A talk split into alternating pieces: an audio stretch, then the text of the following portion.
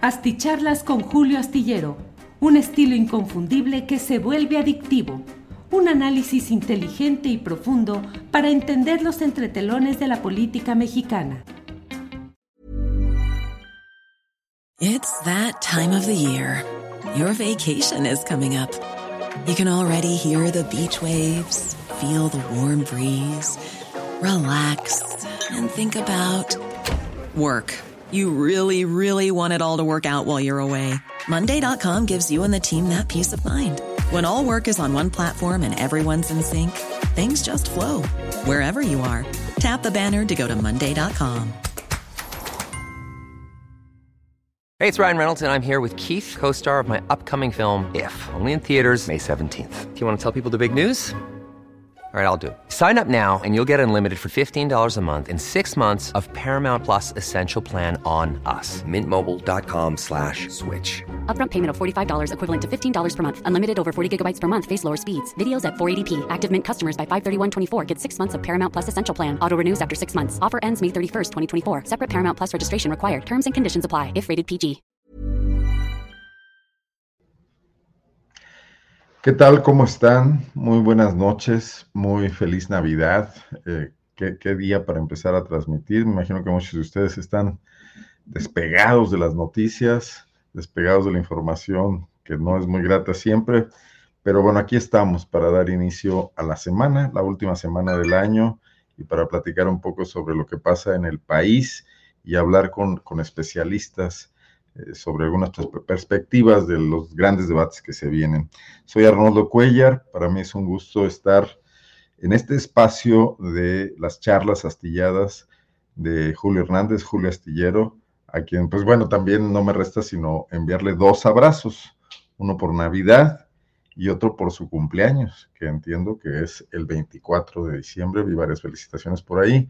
Dije, me esperaré yo a hacerlo cuando esté precisamente reiniciando las charlas astilladas este lunes 25 de diciembre. Quiero agradecer a todas las personas que muy pronto ya se conectaron, a Frances Arrieta desde muy temprano, eh, Ernesto Araiza, muchísimas gracias por sus comentarios, muchísimas gracias por sus saludos, por estar aquí a la expectativa y por estar pues eh, pendientes de, de la información, no obstante, ser un día para el descanso y un día para la desconexión total y absoluta. Parece que este país no lo permite. Hoy vamos a platicar de un tema que está presente siempre, del que no podemos alejarnos, lamentablemente, en casi en todas las regiones del país, que es el tema de la inseguridad y la violencia que se ha apoderado de las agendas de la sociedad, de los políticos, de los partidos, de los ciudadanos comunes y corrientes que salen a la calle y que se se ven afrentados o por asaltos o por encontrarse de pronto en medio de agresiones o entre grupos del crimen organizado o grupos que están violentando a otras personas por cualquier razón y que viven vivimos eh, pues con el Jesús en la boca, así que literalmente y para ponernos en estas temporadas un poco teológicos, aunque no seamos creyentes, porque uno no sabe si cuando sale va a regresar, si cuando sale de su casa, si cuando sale de su trabajo va a tener la oportunidad de llegar con los suyos. Estamos constantemente checando a nuestras familias, vivimos pendientes de los teléfonos, hemos realizado, hemos alcanzado unos niveles de paranoia que además hoy se convierten en protocolos de seguridad necesarios, no se diga en el trabajo periodístico, pero también en, en la vida diaria. Como nunca ha sido un negocio enorme el tema de la seguridad de las cámaras, de colocar en las casas, en los negocios, de conectarlas a los centros policiales sin que eso sirva de mucho. Vivimos constantemente atrapados por este temor. Y este país no era así, hace no mucho no era así. Incluso en sus regiones más violentas, esta violencia se localizaba en cuestiones muy particulares. Sí somos un país donde hay proliferación de armas entre los particulares, no obstante que no están permitidas legalmente que muchas disputas que podían ser solucionadas de otra manera se solucionaban con confrontaciones violentas en muchas regiones del país, historias de familias que tenían entre sí varios muertos, agredidos mutuamente, agresiones mutuas, pero no los niveles que vemos y con el tamaño de población que tenemos, esto eh, se multiplica muchísimo. Pero hay una labor fundamental. Pensamos mucho en ocasiones en las fiscalías, en la impunidad, en que no se castigue el delito. Sin embargo, hay una función del Estado que llevan a cabo los cuerpos policiales que llamamos preventivos y esos se encuentran sobre todo en los municipios que están obligados a tener su dirección o Secretaría de Seguridad Pública Municipal, en los estados, muchos de los cuales ya han invertido mucho, mucho recurso económico, tienen fuerzas bastante amplias de policías que también realizan labores de patrullaje que se supone que están para la prevención. Pero además hemos desarrollado, pues primero una policía federal y hoy una guardia nacional con un amplísimo recurso federal con esta cuestión que siempre ha estado debate de si son cuerpos militarizados, conformados por militares que provienen de, allá, si se genera una policía que sea más civil, se ven ejemplos de otros países, y no acabamos de encontrarle en México la cuadratura a este tema, pero hoy además, además de la labor que tendríamos que eh, ver de cara al futuro, tenemos la enorme presión del presente. O sea, estamos construyendo con parches de mala manera estos esquemas de protección, obligación primordial del Estado. El Estado surge primordialmente para proteger las vidas y los bienes de los individuos. Es una concepción. Hay ideología en torno a eso a favor y en contra. Hay visiones que piensan que la labor del Estado debería ser otro, que sencillamente debería desaparecer el Estado en un momento idílico de convivencia entre los seres humanos, los ciudadanos, los particulares. La misma concepción de ciudadano proviene de ser parte de un Estado, de tener derechos y deberes. Pero bueno, hoy nos vamos a meter en esa discusión. Yo he invitado a platicar a una persona, a un político, a un estudioso.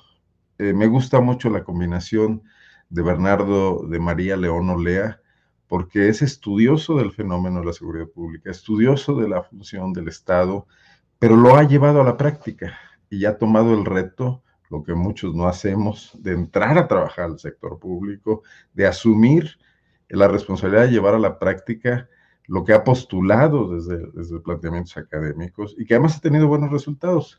Bernardo León Olea fue, eh, mm, bueno, además, déjenme decirles, yo, él nos complementará mucho. Esto es abogado, licenciado en Ciencias Políticas y Administración Pública, perdón, ya lo rebajé, licenciado en Derecho también diplomado en estados avanzados de doctorado en Derecho Penal y Procesal Penal, esto por la Universidad Española, la de Sevilla, y candidato doctor en Derecho Procesal en la Universidad de Salamanca. No sé si el currículum que yo estoy leyendo esté actualizado, también lo platicaremos con él. Pero Bernardo León trabajó como secretario de Seguridad Pública en el municipio de Morelia, capital de un estado, y ahí es donde llevó a cabo muchos de los proyectos que ha planteado desde el gabinete de estudios. Eh, mejor que nada, empecemos a platicar con Bernardo Leonolea, quien ya se encuentra por aquí, quien se ha desvelado para estar con nosotros porque salió del país por estas vacaciones y, no, por eso me rechazó eh, la invitación a esta conversación hoy, aquí a las nueve de la noche, que son las tres de la mañana del lugar donde él se encuentra. Bernardo, muchísimas gracias, de veras te lo aprecio mucho y siempre es un gusto platicar contigo. Al contrario, Arnoldo, gracias por la invitación, un saludo a todos y a la orden. No, no, no, un placer estar aquí. No me quedé atrás eh, en, lo que dije, a lo mejor ya eres doctor, yo estoy diciendo que... No, no, no, no, perfecto, ya sabes que terminar el doctorado siempre es una lata.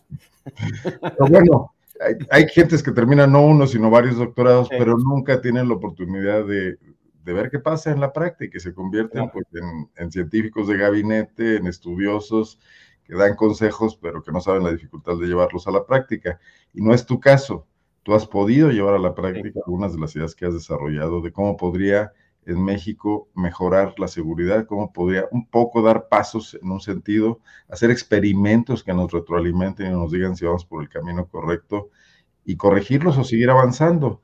Y esto lo hiciste sobre todo en Morelia, en León también como consultor, ahí las cosas se quedaron a medias, pero me gustaría que nos platicaras un poco Primero esta, esta combinación, la parte de revisar las cosas estudiando ejemplos del pasado del presente, de otros países y de los nuestros, aplicando sentido común, aplicando teorías de, ciencias sociales, y luego tratar de implementarlos en un país como México. ¿Qué tan complicado es esto? Claro. No, bueno, primero, gracias. Eh, mira, yo, yo lo que pienso es que tienes la inquietud de participar y de reformar lo que buenamente se pueda, ¿no? Hasta donde se pueda. Y eh, realmente empezamos en Guanajuato hace ya un montón de años, cuando llegó Carlos Medina. O sea, él fue el primero, el primer gobernador de lo que entonces se llamaba oposición, ¿no? Y entonces había chance de hacer, de innovar y de promover cambios. Y entonces trabajamos en dos municipios, en el municipio de Ocampo, Guanajuato, y en el de Pénjamo. Y entonces en esos municipios pues, había, había chamba que hacer de, muy elemental, desde hacer reglamentos, de, de, de cosas, digamos, elementales de gerencia pública. Y entonces te das cuenta, que, o te das cuenta hace 30 años, ¿no? que sí era muy importante pues, el trabajo académico. Yo eh, pienso que debería ser todavía más importante de lo que es ahora, ¿no? Y creo que a muchos políticos mexicanos les falta mucho tener una reflexión académica, si es la palabra correcta, de lo que están haciendo, y, luego llevar a la práctica algo que estudiaste, ¿no? En esa época no, no era pecado eh, estudiar mucho, porque era la época de los tecnócratas, hasta se veía bien, ¿no? Que, bueno, pues que no fueras nada más puro, puro político, ¿no? Y, empezar a implementar cosas muy sencillas y luego más complejas. Y luego en el gobierno de Fox, que también hubo chance de, participar, ahí promovimos lo que luego fue la reforma de los juicios orales. Eh, la reforma que propusimos era una reforma mucho más ambiciosa, que la que se aprobó, como el doble de ambiciosa, porque ahí promovíamos la reforma de las policías. Eh, no como quedó ahorita, las, las policías tuvieron cambios muy, muy elementales respecto a lo que tenían antes. Eh, y, luego esa reforma la llevamos a, a, Morelia y en Morelia sí pudimos, haciendo malabares con la ley. Bernardo, me gustaría mucho, perdón. No, no, no, adelante. Que ubicaran los años, porque definitivamente aquel país, el del 1990, cuando Carlos Medina fue gobernador 91-95, cuando Fox fue gobernador 95-2000, bueno, no termina él, termina un, un, sustituto, Ramón Martín, y Morelia, no era el país que soy, por eso sería bueno un poco ver qué veían entonces que, requería esos cambios y luego pues trasladarnos al presente de qué vemos ahora, ¿no? Claro. Mira, en esa época lo que era muy interesante es que éramos un sistema de partido hegemónico. En los años todavía noventas del siglo pasado, eh, era como muy novedad que hubiera un gobernador que no fuera priista, ¿no? Que, digamos, pues que hubiera, que, incipientemente pudiera haber eh, políticos que estuvieran ocupando cargos importantes, eh, cargos con poder real, eh, no solo diputados plurinominales, sino cargos con poder real, como ser gobernador, y pues era muy raro, ¿no? El primero fue Ernesto Rufo y luego fue Carlos Medina, si no mal recuerdo, ¿no? y luego Bar. Entonces en esa época, digamos, la, la sociedad estaba empezando a optar por opciones alternativas al, sistema de partido hegemónico y pues, los que estábamos interesados en el tema, pues teníamos ganas de participar en esos gobiernos y que fueran, que fueran exitosos, ¿no? Eh, y entonces se valía innovar porque no había, digamos, no había un antecedente más que gobernar, pues como se había hecho hasta ese momento, ¿no?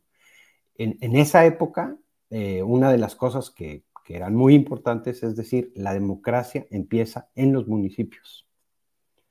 Y entonces eh, hacían, había muchas consultas en el Congreso del Estado y eh, lo que entonces era el PRI, que no es lo que es ahora, ¿no? sino que era el partido hegemónico, pues tenía mucha apertura. Y entonces estábamos en ese proceso de, de reinventar las formas de hacer gobierno y los que éramos veinteañeros en esa época, pues eh, estábamos muy entusiasmados con el tema. Y luego eh, te das cuenta que no solo es que pues, lo que ha pasado ahora, ¿no? que no solo se trata de que gane un partido diferente al que está en el gobierno, sino tienes que proponer cosas y resolver problemas. En esa época, el tema de la seguridad ya era un problema. Yo, yo siempre sitúo el problema de la seguridad cuando mataron a Manuel Buendía. Para mí, ese y el asesinato de Camarena, de, la gente de la DEA, ¿no? De Kiki Camarena, son los dos momentos fundantes de la crisis de inseguridad que tenemos, ¿no? Que no se ha solucionado. Porque es una crisis de gobernabilidad, no es una crisis de seguridad. Ojalá fuera un problema de seguridad. No, es una crisis de gobernabilidad donde el Estado no está llenando los espacios, eh, digamos, políticos para gobernar y el problema de fondo es que esos espacios lo está ocupando organizaciones criminales, ¿no? El problema no se va a solucionar si no nos damos cuenta todos que es un tema de gobernabilidad. Y la gobernabilidad empieza en los municipios. El, el, nivel de gobierno más abandonado, el nivel de gobierno que está menos financiado, que tiene menos herramientas para gobernar, es el que tiene más responsabilidades para que el gobierno gobierne, valga la redundancia, ¿no? Entonces, eh, para los años, para el año 2000... Y el que tiene menos recursos, Bernardo. Así es. O sea, cuando se hizo la ley de coordinación fiscal en la época de López Portillo y con las reformas subsecuentes que ha habido, eh, pues básicamente lo que ha pasado es que los municipios han ido perdiendo autonomía, están sujetos a lo que diga la federación y reciben algo así como el 4% de la recaudación federal participable, que es casi toda la recaudación. No toda, pero casi toda. Entonces, no construyes gobernabilidad de abajo, hacia arriba como una democracia debería de ser, ¿no? O sea, primero hay democracia y eficacia en el gobierno municipal y luego ya piensas hacia arriba. En México hemos hecho exactamente lo contrario. O sea, hemos llenado de dinero a la federación y de facultades y cada que se reforma el artículo 73 constitucional más, ¿no? ¿No? Ya la federación ya regula hasta el notariado, ¿no? la cultura, es decir, eh, todas, todo lo que puede controlar una comunidad ha ido pasándose a la federación. Y entonces los municipios en esta debilidad, que es muy, muy importante, dejan de gobernar, no tienen herramientas para gobernar. Y, hay casos muy... Una, una acotación importante. Esta crisis de gobernabilidad, siguiendo tu tesis, que inicia las primeras grietas o los signos más, más prontos, más tempranos con estos dos asesinatos, estos ocurren evidentemente tocando fibras del gobierno federal. La posible complicidad de altos funcionarios del gobierno federal con grupos criminales, sobre todo dedicados al narcotráfico. O sea, está el asesinato de Buendía, eh, que se señala como responsable a un exdirector del CISEN, ¿no? Sí, el, equivalente, claro. Sí, el, Dirección Federal de Seguridad, perdón. Antonio Zorrilla Pérez. Y en el caso de, de pues, Kikis Camarena, que es este, una, bueno, se han detectado y se sabe a lo largo que, que el, el, cártel al que él perseguía, que era el de Félix Gallardo y Caro Quintero, tenía una protección desde, ¿Eh? desde, la, desde la Secretaría de Gobernación y la Secretaría de la Defensa Nacional, ¿no? En aquella época, el sexenio de Miguel de la Madrid. Miguel de la Madrid. Entonces, los municipios ahí pues están ajenos a ese tema. Digo, se, les, se les viene encima esta tormenta a lo largo de muchos años, pero todo empieza en una complicidad de muy alto nivel. Sí, mira, en mi opinión, el, tema es que, acuérdate que el sistema político mexicano de esa época era un, déjame decirlo así, aunque desde el punto de vista de ciencia política no es la palabra correcta, era un sistema hegemónico, pero no solo era hegemónico, sino que abarcaba mm, casi la totalidad de aspectos de la sociedad. O sea, tenías el PRI se componía del sector campesino y del sector obrero y del sector popular y tenía una relación con los empresarios. Y casi no había nada en la sociedad que estuviera, digamos, fuera del control del sistema. El sistema era muy poderoso y muy efectivo, ¿no? Esa Dirección Federal de Seguridad era una dirección que se fue corrompiendo en el tiempo o que empezó quizás ya corrompida, pero también era un área que tenía la capacidad de controlar los brotes de delincuencia que tenía, que tenía el país. Y entonces de repente, si había una banda que estuviera afectando a una comunidad, o sea, si hubiera crimen, lo que hoy llamamos crimen organizado, reaccionaban muy, muy rápido y lo tenían bajo control. Y tenían una área de inteligencia y había una división de investigación para la prevención de la delincuencia, que era el sustituto del, del servicio secreto. Y entonces, digamos que el sistema político, además de solucionar temas sociales y que tenía muy controlados y temas políticos, ese, mm, ese control de la totalidad del aparato del Estado le daba la capacidad también de controlar los brotes de delincuencia. Entonces no había nada que estuviera, digamos, retando la capacidad de gobernar del Estado. Y cuando eso salía, pues de repente fue muy famoso, a finales de los 70, ¿no? Cuando aparecieron cuerpos flotando en el drenaje profundo de la Ciudad de México, porque hubo un proceso de justicia, lo digo con sarcasmo, muy eficaz, ¿no? El problema es que cuando el sistema político... Las llamamos ejecuciones extrajudiciales. Sí, lo que ahora llamamos ejecuciones extrajudiciales, nada más que en esa época... El negro durazo, ¿no? Así es, nada más que en esa época pues nadie decía nada, nadie, no había... Pero bueno, entonces estamos hablando de un estado criminal. Sí, mira, yo, yo, y lo he escrito en algunos libros, el, crimen en México eh, era una industria paraestatal, ¿no? O sea, por ejemplo, el crimen organizado, todos estos Félix Gallardo y Caro Quintero y todos los narcotraficantes de esa época, eh, habían sido policías judiciales eh, y habían trabajado bajo las órdenes de un gobernador Sánchez Ellis de, de Sinaloa. Entonces, e, ese, muy a la época, de repente los privatizaron, ¿no? Eh, de repente los narcotraficantes se volvieron muy ricos y cuando mataron a Buendía, porque, porque al parecer dice Miguel de la Madrid en sus memorias, que las investigaciones de Manuel Buendía ya estaban, eh, digamos, tocándole los talones, ¿no? Ya se estaba descubriendo su relación con el crimen y, esa fue la razón del crimen, dice Miguel de la Madrid en sus memorias. Y luego, cuando pasó lo de Enrique Camarena Salazar, e, es, también interesante, en las memorias de Miguel de la Madrid, dice que eh, se pudo escapar Caro Quintero porque tenía credenciales de la Policía Judicial del Estado de Jalisco y de la Dirección Federal de Seguridad, ¿no? Entonces, pero ahí pasa una ruptura, porque Caro Quintero toma la decisión, al parecer, porque ya sabes que hay, hay diversas hipótesis, ¿no? Pero digamos, la tradicional es que mandaron matar a Camarena.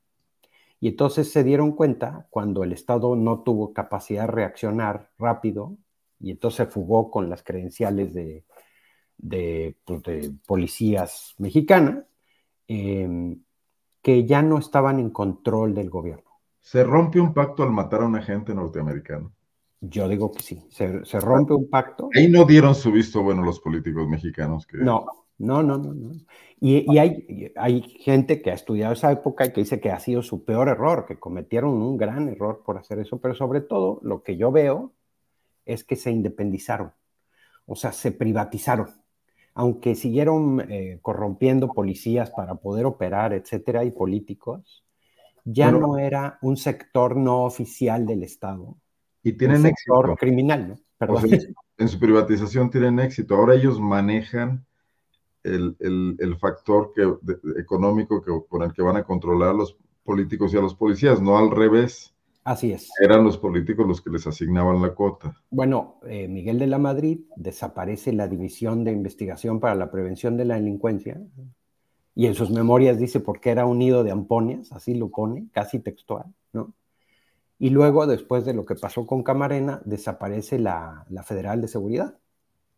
Y entonces el Estado mexicano, aunque esas instituciones estaban corrompidas y lo que sea, eran instituciones importantes que tenía el Estado mexicano para controlar. ¿Y el papel del ejército, Bernardo? En esa época, el, el ejército todavía, a diferencia de ahora, todavía tenía un papel marginal, aunque el ejército participaba en la Operación Cóndor y tenía diferentes eh, personas o miembros del ejército que estaban en diferentes policías participando, eh, hasta hace muy poco se respetaba mucho el hecho de que el ejército, eh, aunque participaba en estas operaciones y aunque estaba de respaldo siempre del gobierno, digamos que no era, pues, no era una participación decisoria, ni era una participación que digamos, con intereses corporativos, ¿no? Sino que realmente, pues sí, era una participación de ayuda y soporte al gobierno civil y al sistema político, ¿no? No lo que es ahora, ni de chiste, ¿no?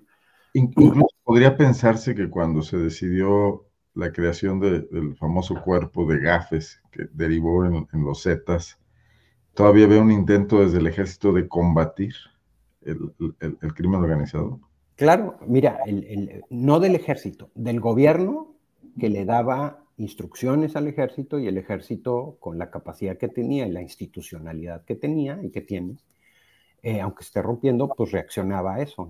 O sea, acuérdate que una vez que desaparecieron la, la DIP, famoso, ¿no? La División de Investigación para la Prevención de la Delincuencia y la Dirección Federal de Seguridad, eso fue en 1985 hasta 1999, el gobierno federal no volvió a tener una policía de seguridad, que fue, y que después fue, la Policía Federal Preventiva. Pero todo ese lapso de tiempo, el gobierno no tenía policía más que la Policía Judicial Federal y las policías así de caminos. Dependía de la Fiscalía, ¿no? Porque las otras dependían de gobernación. Así es y eso desapareció. Entonces, la herramienta del... Eso también Miguel de la Madrid en sus memorias dice, pues yo tengo que depender de cuerpos de seguridad que están muy chafas, ¿no? En Salinas, ¿qué hizo? Cuando llega Salinas, lo que, lo que empieza a pasar es que estos grupos criminales, ya sin la tutela del Estado, del Estado, a lo mejor de políticos corruptos, sí, pero ya no del Estado, ya no era un sector paraestatal como era en el pasado, digamos, por decirlo así, entonces empiezan a fortalecer y empiezan a surgir que los Arellano Félix y que el cartel de Ciudad Juárez y que todos esos carteles empiezan a fortalecer mucho. Todos con nexos derivados de Sinaloa, o sea, Juárez derivado de Sinaloa. Todos prácticamente. Arellano Félix, ex socios de Sinaloa. Así es. todos hay, una, metástasis, ¿no? Hay una, y hay un crecimiento y hay una enorme impunidad. en ese caso, en la época de Salinas, mucha impunidad, quizá pues lo que todo el mundo dice, que, había pactos, etcétera, pero sobre todo el tema es que el Estado mexicano no tenía ni, claridad ni la fuerza suficiente de cómo procesar este, este fenómeno. O sea, por dónde le entrabas, ¿no? Entonces lo que hacían es, pues, agarrar las cabezas de vez en cuando y en procesos no muy, no muy bien hechos, porque todavía era el proceso penal antiguo, y entonces pues empezaron a reformar un montón de leyes, a crear nuevos tipos penales, a mm, crear este, digamos, el, tema de delincuencia organizada, a poner penas mucho más severas, eh, sin embargo, pues el sistema penal no tenía manera de procesar efectivamente todo esto y, pues, inventar pruebas eh, no era algo extraño, ¿no? Sigue sin ser algo extraño, pero en ese sistema más. Ahora, sí se habla de que en el sexenio de Salinas se fortaleció el cártel del Golfo y la conexión Raúl Salinas de Gortari, el hecho de que ellos eran de Nuevo León, ¿no? Sí. O sea, sí, o sea, empieza a pasar que tal político corrupto que tiene cierto nivel de poder tutela a otro, a un grupo, a otro grupo, influye para que ataquen a uno otro. Pero, pero el, el meollo del asunto no es ese. El meollo del asunto es que da la impresión que el Estado mexicano, como Estado mexicano, ya no está en control del problema. Dejó de estar en control del problema. Y entonces, ya si el político tal, Raúl Salinas, apoyaba al tal cartel y al otro cartel, o sea, sí es cierto, pero no está en control del estado del problema. Y entonces, a partir de ahí, empieza a haber una espiral de problemas. Eh, eso se junta con el hecho de que justo en el gobierno de Carlos Salinas de Gortari empieza a haber, eh, digamos, por decirlo así, gobiernos de oposición. O sea, hay una fractura de la hegemonía del partido hegemónico, valga la redundancia, por un lado, y por otro lado una crisis económica brutal, ¿no? Que deslegitima también al sistema de partido hegemónico.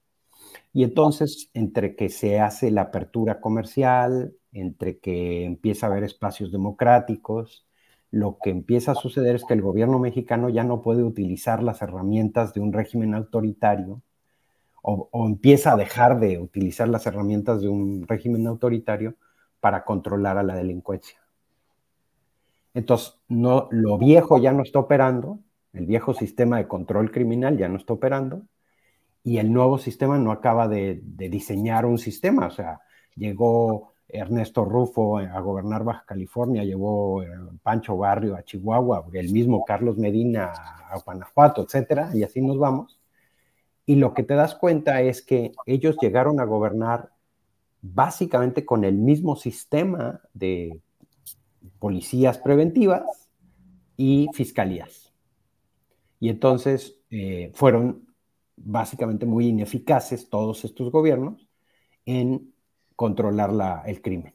Y entonces el crimen siguió subiendo, subiendo, subiendo, sin control, sin que nadie lo detuviera.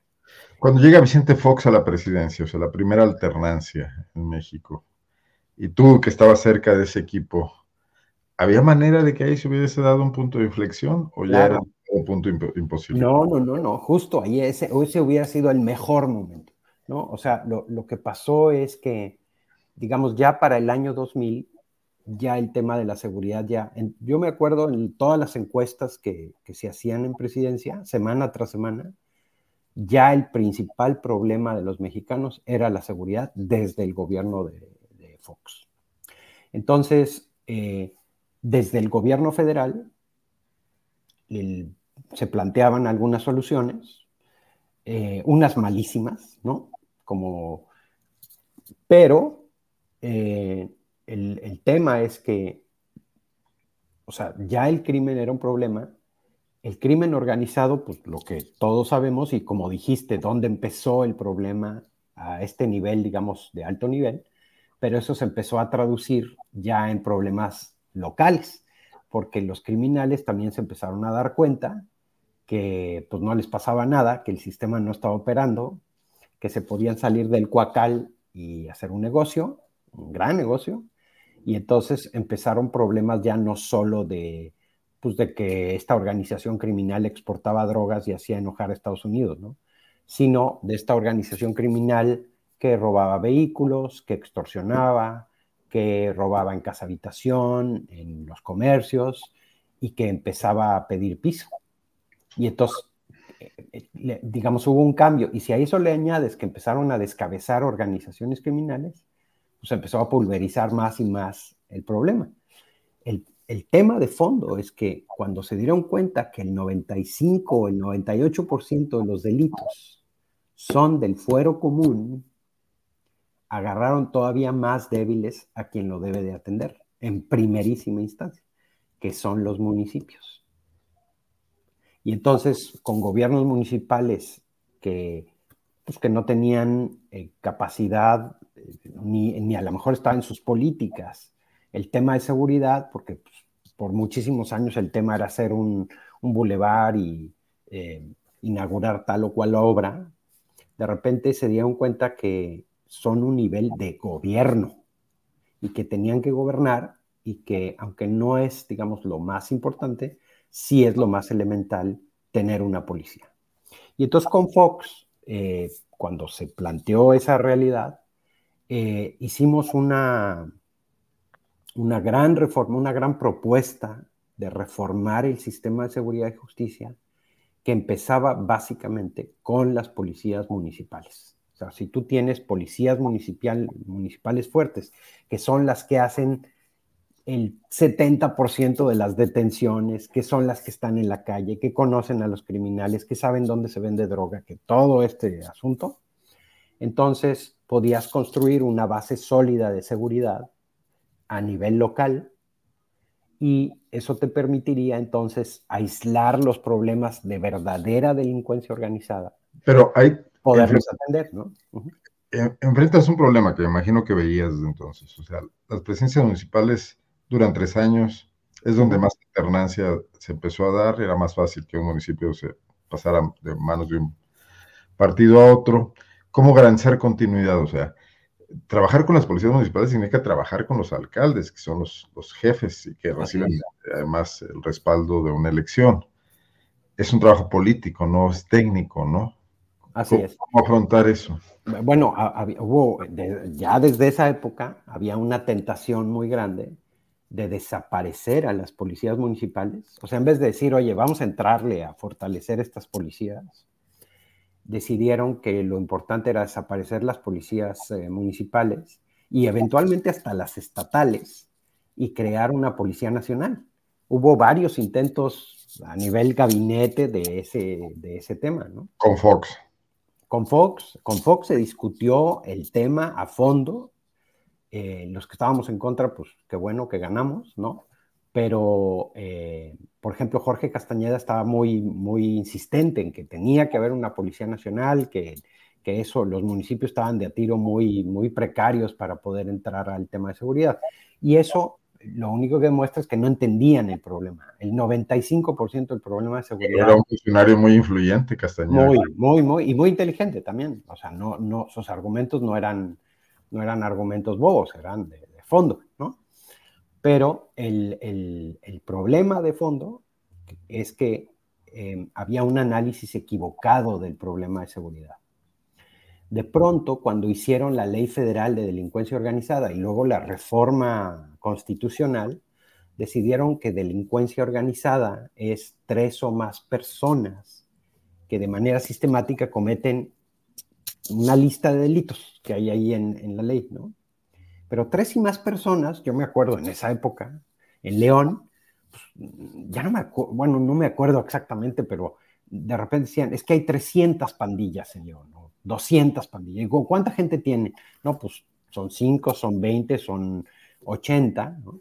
Entonces, eh, yo decía, pues todo esto es delincuencia organizada y al municipio le están quitando toda la capacidad de atender el problema. Por un asunto decidido en la ley en, en México, en un gabinete eh, o en una Cámara de Diputados, sin Así es. local.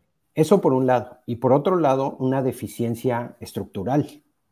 La deficiencia estructural es que, fíjate que desde, mis, desde 1917, déjame ponértelo así, antes de 1917, las policías, eh, no había policía preventiva ni policía investigadora, sino que todas las policías, las municipales, etcétera, todas las policías, tenían funciones de policía judicial, de policía investigadora. Cuando desaparecen los, los jueces de instrucción, que era el, una fusión entre juez de control y ministerio público que había antes, ¿no? Entonces había un diputado que se llama José Natividad Macías, que era muy cercano a Carranza, y que lo convenció de que en Estados Unidos... Guanajuatense. Sí, bueno, lo convenció de que en Estados Unidos había una policía preventiva y una policía judicial, lo cual es falso, de toda falsedad. ¿no? Y entonces Carranza lo pone en su discurso ante el Congreso, crean el Ministerio Público y le asignan una policía investigadora y al resto de las policías las convierten en preventivas. ¿Qué significa policía preventiva? ¿No? Pues eh, como lo entendía José Natividad Macías, era el gendarme de la esquina. Y entonces, eh, bueno, en México hay 400 mil policías, más o menos, preventivas. Y esas policías... ¿Cuentas a los tienen... estados a, a las, o nomás a los municipios? Porque aquí, no, bueno, estados y, no, sí, estados y municipios, estados y municipios. Y esas policías, eh, hasta hace muy poco tiempo, hasta 2008, tenían estrictamente prohibido investigar delitos. Hey, it's Ryan Reynolds, and I'm here with Keith, co star of my upcoming film, If, only in theaters, May 17th. Do you want to tell people the big news? All right, I'll do it. Sign up now and you'll get unlimited for $15 a month in six months of Paramount Plus Essential Plan on us. Mintmobile.com slash switch. Upfront payment of $45 equivalent to $15 per month. Unlimited over 40 gigabytes per month. Face lower speeds. Videos at 480p. Active Mint customers by 531.24 get six months of Paramount Plus Essential Plan. Auto renews after six months. Offer ends May 31st, 2024. Separate Paramount Plus registration required. Terms and conditions apply if rated PG. Hiring for your small business? If you're not looking for professionals on LinkedIn, you're looking in the wrong place. That's like looking for your car keys in a fish tank. LinkedIn helps you hire professionals you can't find anywhere else, even those who aren't actively searching for a new job but might be open to the perfect role. In a given month, over 70% of LinkedIn users don't even visit other leading job sites. So start looking in the right place. With LinkedIn, you can hire professionals like a professional. Post your free job on linkedin.com slash people today. Y entonces su función era la de ser un espantapájaros con uniforme, con esta idea de que su presencia inhibía la comisión de delitos. Y eso no solo es falso, sino que además denigra el trabajo policial muchísimo y también abarata el Y además hizo que ya no interesara capacitarlos. Claro, ni capacitarlos ni reclutar gente adecuada. ¿Para qué reclutas gente muy preparada para hacer espantapájaros con uniforme? Porque son policías preventivas. Y al mismo tiempo el municipio no le invierte a mejores salarios. Digamos, eso es un ciclo bien perverso que, se detona. De, muchas décadas. De muchas décadas, que todo empezó desde la Constitución, no, no tuvo ningún efecto por Lo que me parece notable es que en, en, 100 años no hayamos sido capaces de modificarlo, o sea, que se haya convertido en una especie de dogma, ¿no? Así es. La policía no debía investigar. Así es. Entonces el trabajo policial, pues, Platícanos de tu experiencia en Morelia. en, qué, año fue y cómo fue? Cuando se hizo la reforma constitucional en 2008, eso abrió una ventanita porque el artículo 21 lo modificaron y entonces decía que las policías podían investigar si lo hacían bajo la conducción, o sea, las policías antes preventivas, ¿no? Que podían investigar si lo hacían bajo la conducción y mando del Ministerio Público. Entonces, esa reformita, más otras reformas al Código Nacional de Procedimientos Penales y a la Ley General del Sistema, abrieron como el chance de que las policías municipales eh, ya no fueran solo un espantapájaros con uniforme, sino que hicieran más cosas. Entonces, en 2015 me invitaron, me invitó Alfonso Martínez, que era en ese momento y otra vez ahorita es eh, presidente municipal de Morelia, para que mm, dirigiera a la policía y entonces hubo el chance de transformar esa policía. Recibimos 120 policías para una ciudad de casi un millón de habitantes. Eh, esa policía de 120 eh, trabajaba en dos turnos de 24 horas. Entonces, cada turno había 60 policías para toda la ciudad de Morelia que pues, era una ciudad que por el tipo de mafias y organizaciones criminales que había ahí, eh, pues ya te imaginas, 60 policías municipales no es nada, ¿no? Por turno. Si a eso le añades los que faltaban y los que estaban enfermos y etcétera, pues se hacía un, grupo muy chiquitito. Entonces yo le, le comentaba al presidente municipal, decía, mira, los presidentes municipales en México reciben dinero de la federación en muchísimos casos es, en muchísimos municipios ese dinero es el 100% casi de su presupuesto. Eh, cobran muy poco sus propios impuestos, eh, no todos obviamente, pero la mayoría, y se lo gastan y hacen obra pública, pero no gobiernan. O sea, ellos tienen cierto poder porque tienen un presupuesto que gastar, que ellos no lo reconocen. obras y... Sí, sí, sí, pero no gobiernas. Y la herramienta más elemental para gobernar es la policía municipal. Entonces podemos armar una buena policía. Entonces, em, sí, fue muy abierto al tema y entonces le metió dinero. Él había sido panista, pero había ganado su elección como independiente. Como independiente, así es. Y entonces. ¿El nombre del alcalde era? Alfonso Martínez Alcázar. Correcto. Y entonces, eh, Sí, pues eh, le metió dinero, pasamos de 120 policías a 840 policías más o menos, creamos una unidad de investigación. o sea, diluiste además al viejo cuerpo que recibiste, probablemente con mañas, probablemente refractario, en cambio, con una nueva... Una sí, pero también había muy buenos policías de esos 120 que no estaban maleados que por cierto venían de estar bajo el mando único del Estado, que había sido un fracaso total, el famoso mando único, ¿no? Y, entonces tenían ganas de hacer su trabajo policial. Un policía que vive cada día todos los problemas de seguridad que hay muy de cerca, es, es, es, muy chistoso. A mí me da la impresión que los policías llegaban a la academia muy, eh, pues muy entusiasmados de ser policías.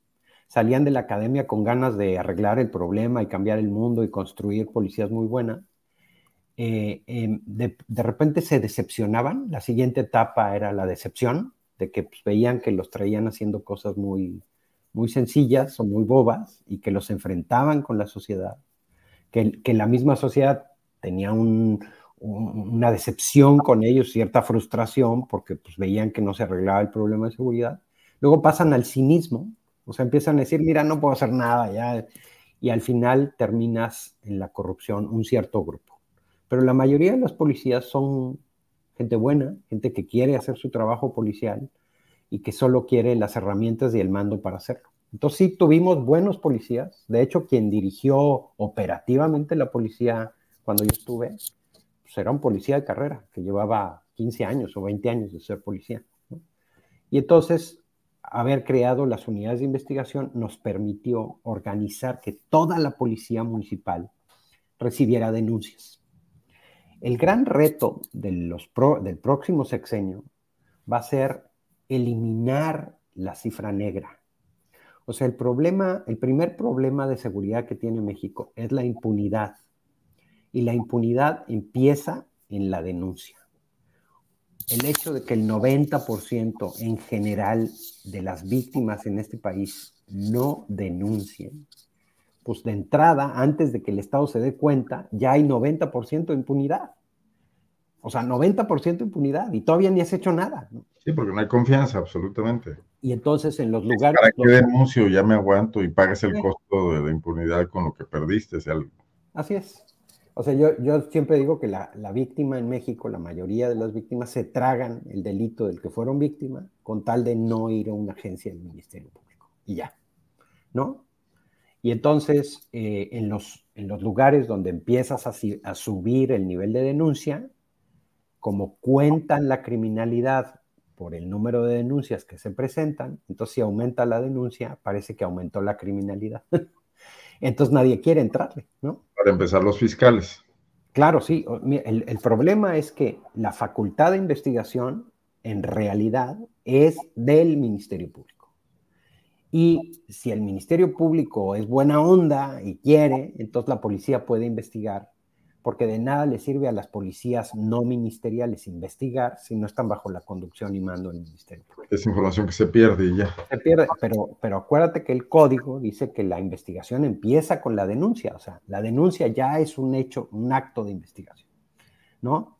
Entonces, por ejemplo, en Morelia, eh, yo capacité a todos los policías para que recibieran denuncias y en esos dos años y medio recibimos alrededor de 27 mil denuncias. Para, para dimensionar el tema, la Fiscalía, la entonces Procuraduría del Estado, en todo el Estado, recibió 30 mil. O sea, por 3 mil le ganamos solo en Morelia lo que hace en todo el Estado. No eras el personaje más popular con los agentes del Ministerio Público y con el fiscal o procurador. con, los agentes del Ministerio Público sí, porque ellos decían, claro, o sea, nosotros no tenemos policía para investigar, nosotros estamos en un escritorio, nos tienen de burócratas aquí. Y cada vez que le damos una orden a la policía ministerial, pues tiene un cerro de oficios y ahí cuando puede nos pela. Entonces decían, imagínate que la policía con sus 840 policías ayudan al Ministerio Público, estaban contentos. Los que no estaban tan contentos eran los fiscales porque sentían que se les iba el poder y la capacidad de controlar ese proceso, ¿no? En esa época había un, fiscal en... ¿Recibió presiones el alcalde por eso? Sí, claro, y yo también, muchas. Entonces al principio empezamos muy bien. el procurador que había entonces primero fue muy abierto al tema, se lo explicamos, le pareció muy bien, pero cuando se, digamos, cuando todo empezó a funcionar y, si esas, imagínate esas 27 mil denuncias que las hubieran hecho oficiales, como parecería que hubiera aumentado la criminalidad en la contabilidad, ¿no? Y luego alguien llegó y le dijo que eso era inconstitucional, que eso no se podía.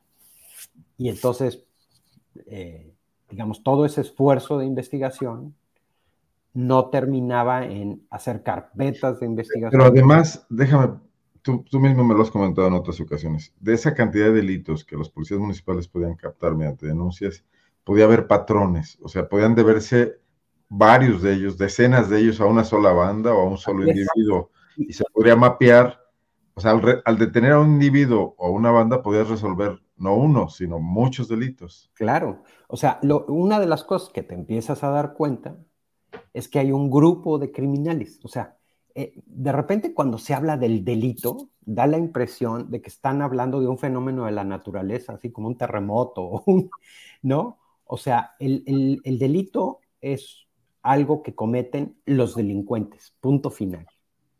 Y los delincuentes cometen muchos. Por ejemplo, yo, eh, mi cálculo ranchero que yo le decía, ¿no?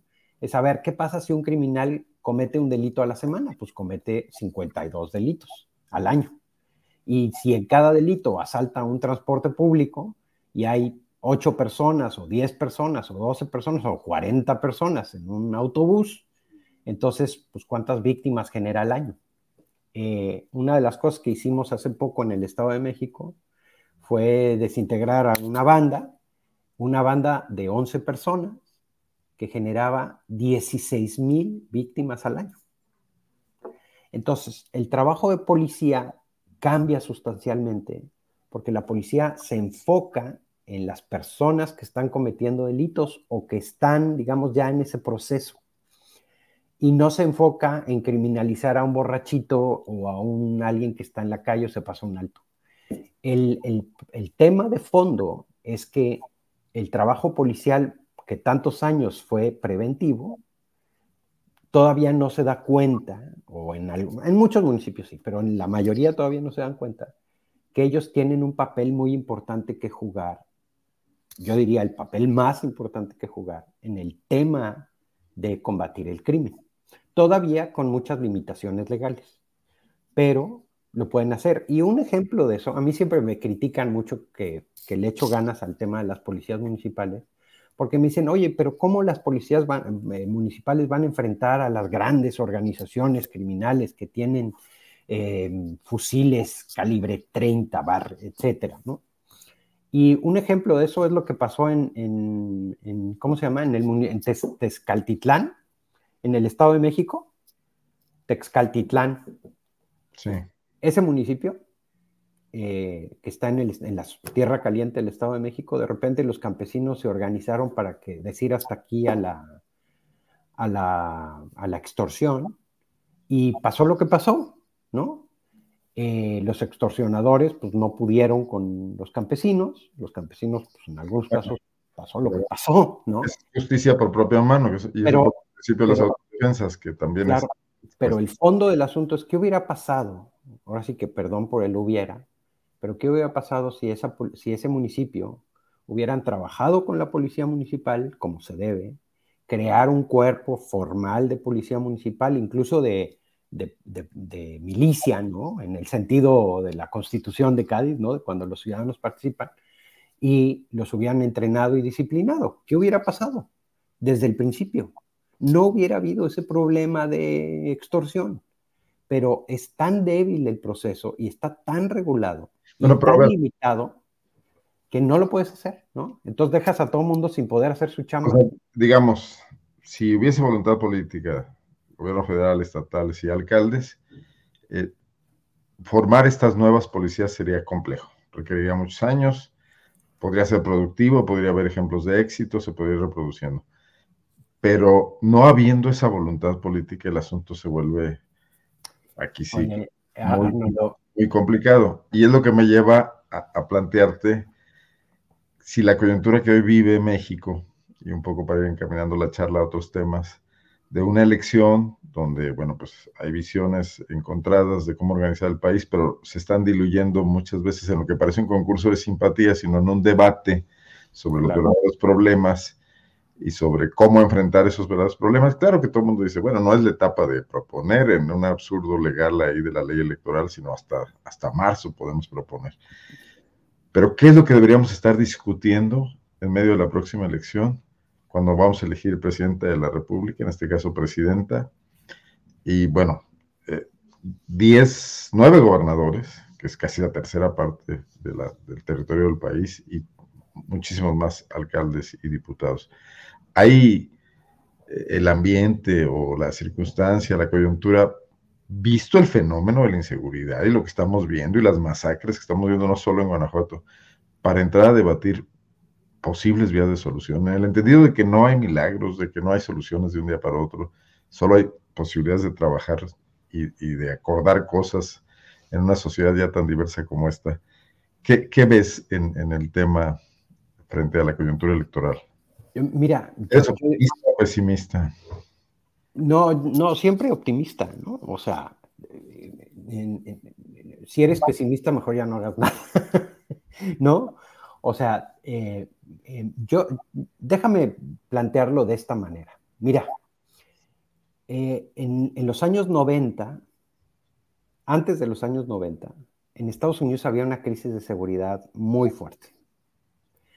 Y llegó el presidente Clinton y dijo, ¿saben qué? Yo voy a, uno de sus temas de campaña fue, no dijo voy a ser una policía nacional ni voy a, nada de estas cosas. Él agarró y dijo, yo voy a poner dinero de la federación para que haya 100 mil policías más en las calles. Ese fue un tema de su campaña, ¿no? En el tema de seguridad insistía e insistía, no en sustituir el trabajo de las policías, ni en meter al ejército, ni nada de esas cosas. Lo que eh, Bill Clinton en esa época dijo es, a ver, aquí hay una lana, para que los policías que hagan trabajo de policía de proximidad, no sé cómo traducir community policing, pero como policía de proximidad, este, eh, aquí está este dinero. Y entonces las policías municipales empezaron a trabajar y la reducción en la tasa de homicidios fue del 74%, porque sabían que las policías municipales no iban a hacer la chamba del FBI, pero el FBI no iba a ser la chamba de las policías municipales. Entonces, aquí hay una discusión importante para México, y es que el presidente López Obrador y, los presidentes de México en general, de aquí para atrás, tienen complejo de presidentes municipales. Oye, ellos quieren ser el presidente municipal de todos los municipios de México. Y entonces quieren arreglar los problemas de seguridad municipal y los problemas de obra pública y los problemas de agua y todos los problemas. Obviamente eso no se puede, pero no dejan que, los que sí pueden hacerlo no lo hagan, ¿no? Entonces, e, en el tema de seguridad en particular, la solución que se planteó fue la Guardia Nacional. Y entonces la Guardia Nacional, como yo digo, es una policía municipalota porque ahora empiezas a ver convoys militares patrullando, haciendo chamba de policía municipal, ¿no?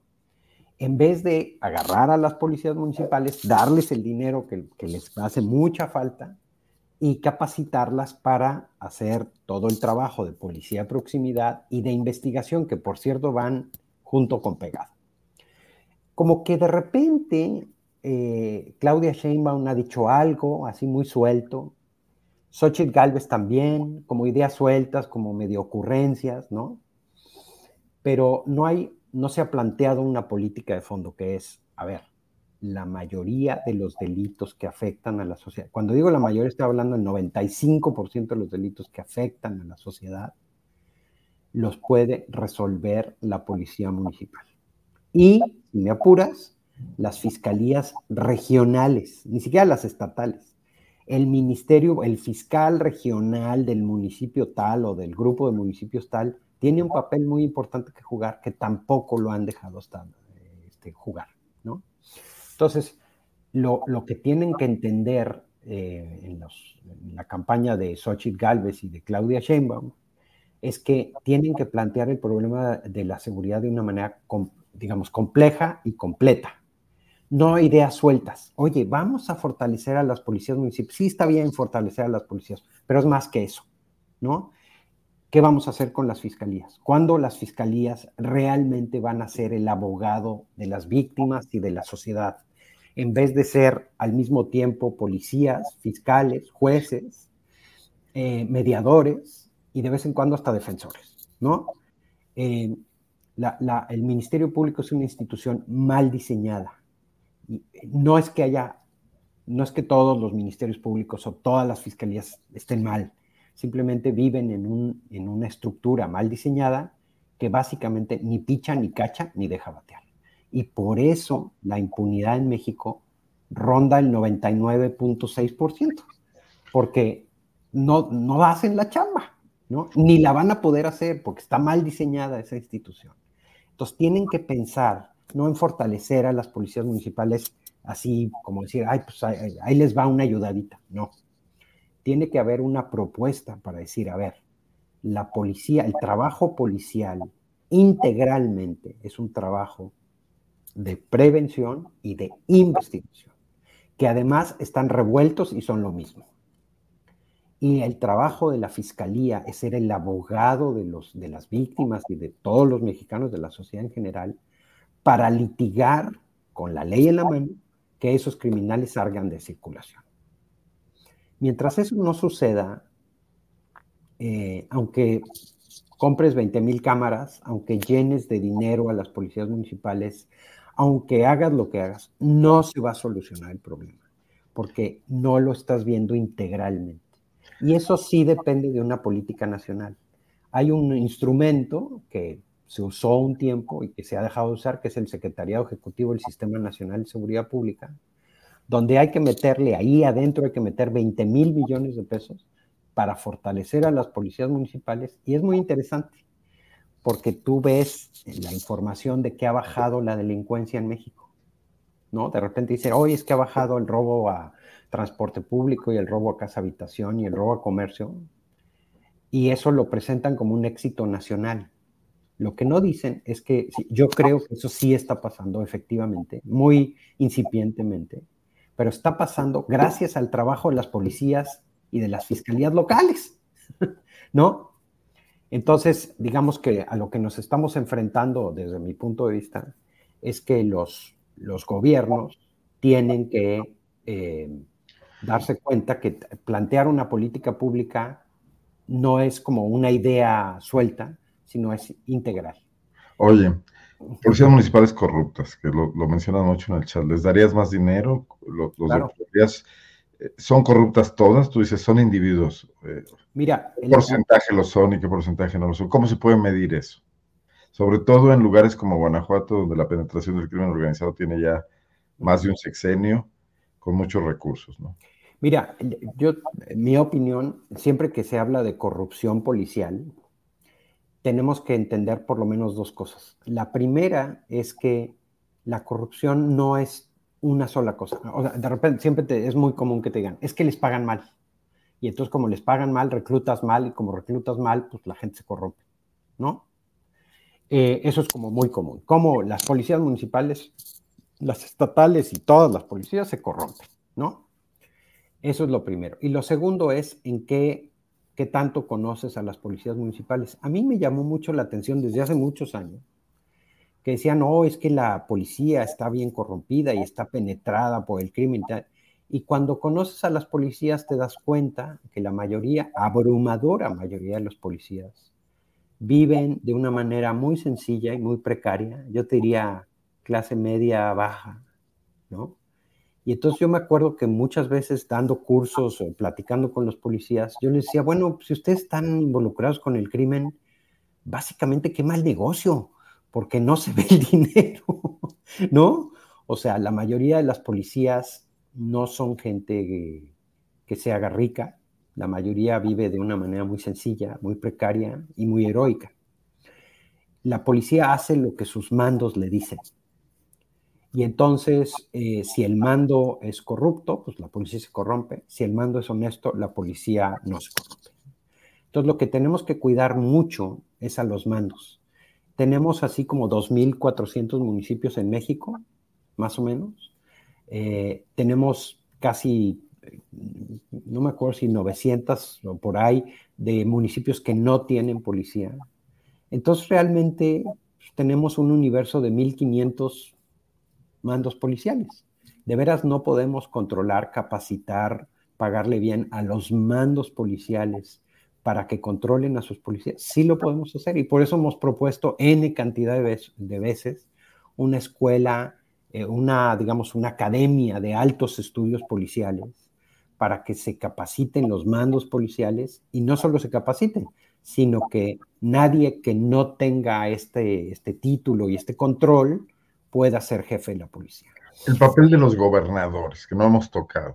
Eh, pareciera que todo es nivel federal y municipal, pero hay jefaturas políticas en los estados, hay, hay, también recursos disponibles desde el estado a los municipios, hay control político, hay partidos hegemónicos, que muchas veces el partido del gobernador logra que, tener una gran influencia sobre sus alcaldes, etcétera.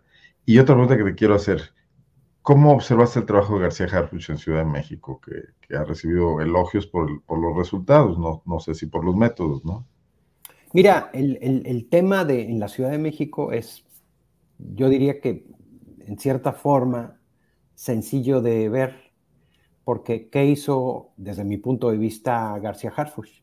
Aplicó estrategias de policía de proximidad, ventanas rotas, ¿no? Por un lado, y por otro lado, lo elemental, hizo investigación. Y entonces, cuando tú haces investigación, te enfocas en la gente que está cometiendo delitos, que puede ser una minoría, muy minoría, ¿no? O sea, es un grupo muy chiquitito de personas el que está cometiendo delitos, pero se siente tan impune que pues, lo sigue cometiendo. Entonces, si tú te enfocas en ese grupo y lo, lo logras investigar y hacer una carpeta y que los detengan y que estén privados de la libertad, pues automáticamente se reducen los delitos. Entonces, la impresión que yo tengo desde afuera es que el, el hecho de que García Harfuch haya investigado a delincuentes y esos delincuentes ahora estén en prisión, pues básicamente reduce el número de gente que está cometiendo delitos y por lo tanto se reduce el número de delitos. El problema es querer confundir el trabajo, y esa es una gran confusión en la campaña de, de Claudia Sheinbaum, que es confundir el trabajo local de policía con lo que se tiene que hacer a nivel federal, que son dos cosas muy distintas. Ahorita lo que se está planteando a nivel federal es que pues, la Guardia Nacional está haciendo un trabajo de policía municipal. Están patrullando las calles y haciendo proximidad y por ahí los ves. Eh, y a eso le llaman inhibir. La Comisión de Delitos no inhibe nada, pero sucede. En cambio, perseguir a las organizaciones criminales y a sus finanzas que eso es, digamos, la parte más dura y más difícil y más lejana de las policías municipales, eso no lo están haciendo, ¿no? Y entonces eh, la Fiscalía General de la República está medio desmantelada. Eh, déjame ponerte un símil para, para explicarlo. Es como si en Estados Unidos de repente dijeran, ahora el FBI para bajar el delito va a patrullar las calles, ¿no? Y entonces vieras patrullas del FBI eh, en, en los freeways y en, imposible el territorio. El FBI, eh, claro, y, además es una mala estrategia de seguridad porque no te encuentras a los criminales así de, puro churro. Tienes que investigar y a veces son delitos muy complejos y los criminales son de traje y corbata. O sea, no, no te los vas a encontrar en flagrancia cometiendo un delito en una tiendita, Entonces, a nivel federal, lo que se tiene que fortalecer mucho es la agencia de investigación criminal que está en la Fiscalía General de la República. Y enfocar sus baterías a todo este proceso de las grandes organizaciones criminales, que son poquitas, eh, que no son las pandillas de León o de Morelia o las que, que, venden droga o que, están, que tienen la franquicia de alguna de las grandes, sino que realmente esas organizaciones que manejan mucho dinero, que importan armamento, y que en más de un sentido retan la capacidad de gobernar del Estado, que ponen candidatos en muchos lugares o que los quitan, esa, esa chamba que sí solamente puede hacer, lo podrían hacer los estados, pero legalmente con esas herramientas de delincuencia organizada están impedidos y se ha insistido mucho en que esa parte de la investigación de delincuencia organizada la puedan hacer los gobiernos estatales, pero no se ha cambiado la ley. Ahorita los únicos que la pueden hacer con todas esas herramientas son es la Agencia de Investigación Criminal y el Ministerio Público Federal. Si esa policía se fortaleciera, si la convirtiéramos en esa agencia de investigación federal que necesitamos para ese tipo de delitos, entonces podría empezar a sacar de circulación a todos estos grandes criminales que sí se necesita, y entonces la chamba a nivel local, que es la que afecta más a la ciudadanía, pues podría empezar a aligerarse. En, en, muchos estados, no te lo tengo que decir, tú lo sabes muy bien, eh, los fiscales dicen, bueno, es que esos delitos, ha bajado el robo a comercio el robo a transeúnte, no sé qué, pero eh, estos grandes crímenes que afectan tanto a la ciudad no le podemos entrar porque es una delincuencia organizada. Entonces, tenemos una hora platicando y ha sido muy grato. Mira, nada más para cerrar. No, me gustaría cerrar, cerrar un poco y, planteártelo. ¿Qué, ¿Qué en el corto plazo ves que es posible hacer? ¿Qué se requeriría? Mira, de, entrada se podría presupuestar 20 mil millones de pesos en el presupuesto del año que entra eh, a través del Secretariado Ejecutivo del Sistema Nacional de Seguridad Pública para fortalecer a las policías municipales en dos vías. Uno, para crear la Academia de Altos Estudios Policiales, para controlar quiénes son los jefes de la policía en todos los municipios. Y dos, para pagarles bien a los policías y equiparlos a nivel municipal.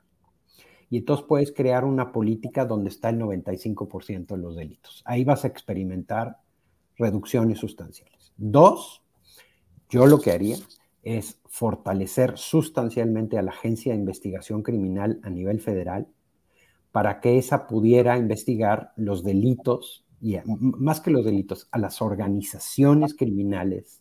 Dependiente de la FGR, de la Fiscalía. Ajá, de hecho, eh, yo hice una propuesta para que esa agencia saliera de la Fiscalía, porque es un órgano autónomo que no debería de tener policías sino que fuera parte de la Secretaría de Seguridad y que la investigación policial se hiciera en la Secretaría de Seguridad, porque una Secretaría de Seguridad que no puede investigar más que bajo la conducción y mando del Ministerio Público, pues te atan de mano. Entonces, eh, esas dos cosas podrían empezar a tener, que el Estado volviera a tener herramientas para investigar los delitos y que la labor de las fiscalías se enfocara en perseguir esto en los tribunales, basado en las investigaciones de la policía, para lograr sentencias condenatorias y no tener que fabricar delitos, ni delitos menores ni delitos más graves. Y entonces le daríamos un golpe al centro del problema en corto plazo, en el corto plazo. ¿no? Porque, hombre, los, los delitos mayores pues, los cometen más gentes, ¿no? Eh, los delitos menores, perdón. ¿no? Pero los delitos más graves, o sea, todo este tema de lavado de dinero, de importación de todo esto, son cada vez menos gente, es una pirámide. Y entonces, si tuviéramos una agencia de investigación criminal muy autónoma, muy fuerte, se podrían hacer investigaciones de estas organizaciones criminales mucho más sólidas y llevar a estos capos a juicio. Temas como lo que pasó en Guanajuato con la masacre de estos jóvenes en una posada o, o las muertes de estudiantes ¿Tú, cómo las observas? ¿son producto de qué? Del desgobierno. A ver, la... ¿Cómo, ¿Cómo, se puede después de descabezar un cártel como Santa Rosa de Lima seguir adelante para desmantelar a sus a sus huestes, a sus sicarios? Mira, los, los que están en temas bélicos, ¿no? No sé si te has fijado, o todo el público se ha fijado, que de repente dicen, a ver, si Rusia tiene 100 tanques, pues Estados Unidos tiene 110 tanques, ¿no? Y si tienen tantos soldados y si tienen tanto armamento y tanta tecnología. O sea, el, problema es, a ver, ¿de qué tamaño es el problema? Estos cuates de Salvatierra, por lo que se ha difundido, eh, aparentemente, pues no estaban en un operativo para combatir a una organización criminal eh, enemiga, ¿no? Sino que no los dejaron entrar a una fiesta de 15 años o algo así. Eran los sicarios desempleados que están ahí sin chamba, pero tienen armas, probablemente. ¿Qué, ¿Por qué pudieron hacer lo que hicieron? Porque básicamente ni por aquí les pasó que no fueran impunes a lo que fueran a hacer. Y la razón es que no hay una policía que reaccione. O sea, yo no sé cómo esté la policía de Salvatierra, pero ¿cuántos sicarios te gusta que eran? ¿10? ¿20? ¿No? No sé cuántos serían, no, tengo idea. y la policía no existe y la policía no se atreve a participar porque se siente débil frente a los sicarios y tiene miedo. O sea, ahora el Estado tiene miedo de los criminales, no al revés. Entonces, si tú tienes una política para fortalecer esas policías, que tengan esa capacidad de prevenir y de investigar, que es una cuestión que no puedes separar más que en la teoría, pero en la práctica eso no sucede. Entonces, sacas a esa gente de circulación y estos problemas, estos masacres dejan de pasar, porque la policía está haciendo su trabajo, porque tiene la capacidad. ¿De qué tamaño quieres que sea la policía? ¿no? ¿Quieres? A veces me han dicho, no, es que tienen una barra 50 eh, y bueno, pues entonces la policía municipal, ¿qué necesita para combatirlos? ¿Qué es lo que tenemos que darle y capacitar para que hagan su trabajo? No es ciencia oculta, sucede en todo el mundo. Tenemos que pasar dos etapas la etapa de entrar en control del problema y la etapa de darle mantenimiento. La etapa de entrar en control del problema no hay otra más que dos instancias muy importantes, la Policía Municipal y la Agencia de Investigación Criminal. Ahí, la verdad, da pena, pero la Guardia Nacional no sirve para mucho en eso. ¿no? ¿Cuántos municipales hay en el país, en todo el país? Hay como ciento, si sumas a la policía de la Ciudad de México, que yo siempre la sumo como policía municipal, en realidad, ¿no? Son como 200 mil, algo así. O sea, y se planea una Guardia Nacional que llegue... 150, no sé, ciento tantos mil, ¿no? La Guardia Nacional, no, mira, todo ayuda, ¿no? y, pero la Guardia Nacional, además de estar militarizada, tiene este defecto fundamental de una policía que no es local, ¿no? Que está de paso en todas partes. Pues cuando yo era jefe de la policía municipal, pues les tenía que explicar cuál era la colonia tal y cómo llegar, ¿no? Eso a un policía municipal. Bernardo, te agradezco muchísimo esta oportunidad de platicar, ha sido muy extenso, el problema es complejo, no se puede abordar tampoco así como así creo que es una aproximación, es, tener una idea diferente con respecto a lo que se ha venido hablando del tema, es también explicarnos las cosas, por qué están pasando, lo complejo que es enfrentarlas y que los políticos tienen que mejorar sus, sus ideas al respecto, sobre todo, y nosotros plantear un nivel más alto de exigencia. Queremos que hagan algo, pero hay formas de hacer las cosas, ¿no? Sin duda, sin duda. Y bueno, con la buena fe de decir, inténtenlo y, y, y tengan capacidad de autocorrección si no funciona Claro. En un plazo perentorio, ¿no? Seguro, y, hay mucho que hacer, eh, se puede hacer, hay temas presupuestales, hay temas legales, hay que hacer reformas legales y quitar restricciones. Pero no se requiere también superar un poco la política de confrontación, de polarización y de descalificación total que hay entre estos dos bandos en los que en este momento se divide la realidad del país. Claro que sí. O sea, eso es, y, y eso es un, no sé por qué, es un fenómeno mundial, ¿no? Claro. Y, que yo creo que es un proceso de cambio, ¿no? Y sí, o sea, tiene que haber será, será, temporal, pero, pero sí. Cuando yo todo lo que tú me dices, digo, estás mal en todo y no funciona, y, y, tú descalificas a, su vez mis, mis planteamientos, no llegamos a ninguna parte. Y más están divididas, etcétera. Oye, pues, un abrazo. Igualmente. Feliz Navidad. Un agradecimiento muy, muy profundo y muy especial porque aceptaste este diálogo, estando tú en un viaje y descansando. No, no, no, la verdad. Sí que fui un poco impertinente, pero siempre te agradezco. No, no, padrísimo. no, a todo dar, eh, un gusto. Tienes redes sociales, estás publicando en Animal Político, platica un poco de eso para que la gente que le interesó lo que dijiste te pueda seguir, ¿no? Sí, mira, tengo mi cuenta de Twitter, que es la que más uso, que es arroba Bernardo María Le. Y sí, eh, de vez en cuando publico, últimamente no he publicado porque estoy escribiendo un libro que me, que me ha absorbido, pero ahora que se acabe, ya se pueda publicar, pues seguiremos publicando en Animal Político, espero, pronto. Muy bien. Ahí estamos a la hora. Muchísimas gracias, Bernardo. Y siempre invitado a publicar en PopLab también. ¿eh? Sí, claro, te lo mando. Muy buenas noches, continúa tu viaje o continúa durmiendo este, para que tengas energía el día de mañana. Un placer. Eh, y, buenas noches, como siempre, estaremos en contacto. Buenas noches, muchas gracias y gracias a todos. Gracias. Bueno, pues hoy nos extendimos demasiado, no era, no era fácil interrumpir eh, pues la, cadena de razonamientos de una gente que conoce muy bien el tema y agradecerles que nos hayan seguido, que hayan estado comentando. Bienvenido todo, las críticas, los saludos, las, las opiniones favorables también. Creo que es un tema donde sobre todo hay que abordarlo, no hay que dejarlo de lado y desde luego no hay soluciones simples. Bueno, pues aquí nos veremos mañana. Continuamos toda esta semana en las charlas astilladas. Muchísimas gracias y pásenla bien todavía lo que quede, las dos horas y poquito menos que quedan de este 25 de diciembre, día de Navidad 2023. Soy Arnoldo Cuellar. Muy buenas noches.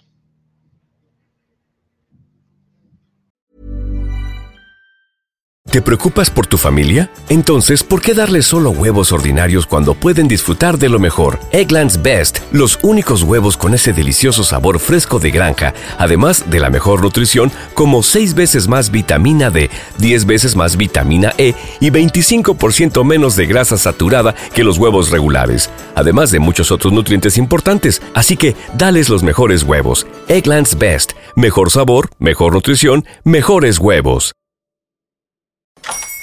Hola, buenos días, mi pana. Buenos días, bienvenido a Sherwin Williams. ¡Ey! ¿Qué onda, compadre? ¿Qué onda? Ya tengo lista la pintura que ordenaste en el ProPlus app. Con más de 6.000 representantes en nuestras tiendas listos para atenderte en tu idioma y beneficios para contratistas que encontrarás en aliadopro.com. En Sherwin Williams somos el aliado del PRO.